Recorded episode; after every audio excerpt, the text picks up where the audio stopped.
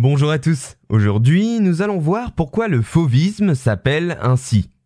Parmi les nombreux mouvements de l'art moderne en peinture que le XXe siècle ait connu, le fauvisme reste l'un des premiers et des plus importants à ce jour. Mais d'abord, que regroupe le mouvement fauviste? Sous l'égide des peintres Henri Matisse, André Derain et Maurice de Vlaminck, les fauves vont chercher à travers leurs œuvres à peindre principalement la nature de la manière la plus dynamique possible. Cela passe par l'utilisation chez les artistes fauves de détails simplifiés et de couleurs vives et fortes sorties du tube, comme un pot de peinture jeté à la face du public, écrira le critique d'art Camille Mauclair. La peinture est alors appliquée sur le tableau par de rapides touches qui donnent cette impression de représentation brute au fauvisme par opposition à la douceur de l'art impressionniste. Les fauves sont donc une réunion d'artistes partageant les mêmes préoccupations et les mêmes goûts. Mais ce n'est pas une association d'art organisée comme la Bruck en Allemagne ou encore un groupe lié étroitement par un credo artistique comme les Nabis.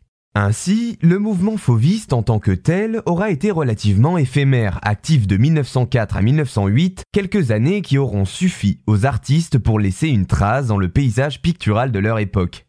Élément qui paraît assez étonnant pour un mouvement d'une telle ampleur, après 1908, les peintres du groupe délaissent progressivement le fauvisme. Si bien que les peintures de Derain faites dans les années 1920 sont beaucoup plus classiques, tout comme les collages de Matisse dans les années 40 n'ont plus grand chose à voir avec ces toiles de 1904 au début de la période fauve.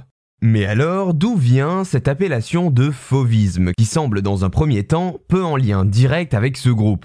Eh bien, en 1905 est organisé le Salon d'automne, qui est un événement artistique majeur qui s'est tenu à Paris, au Grand Palais. On peut alors y admirer dans différentes salles des artistes dont la reconnaissance est déjà faite, tels que Rodin, Cézanne, Renoir ou encore Bonnard. Mais au centre de tous les regards, cette année-là, se trouve alors la salle 7, positionnée au cœur de l'exposition. Que trouve-t-on dans cette pièce? Vous vous en doutez, ce sont 39 toiles, celles de Matisse, Manguin, Derain, Vlaminck, Marquet ou Camoin, avec leur style qui paraît si brutal aux yeux de la critique. Au centre de la salle trône entouré de ces peintures deux bustes du sculpteur Albert Marc dans un style beaucoup plus traditionnel. À un moment arrive alors dans la salle Louis Vaucel, un critique d'art très influent du XXe siècle.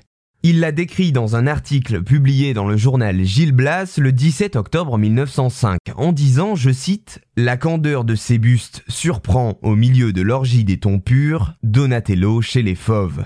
C'est la première fois que le terme fauve est employé et il restera adopté tant par la critique que par les artistes eux-mêmes pour désigner leur groupe. Voilà, vous en savez un peu plus sur l'origine du mot fauvisme et les caractéristiques du mouvement qui annonçait à l'époque le commencement d'une ère nouvelle dans l'art.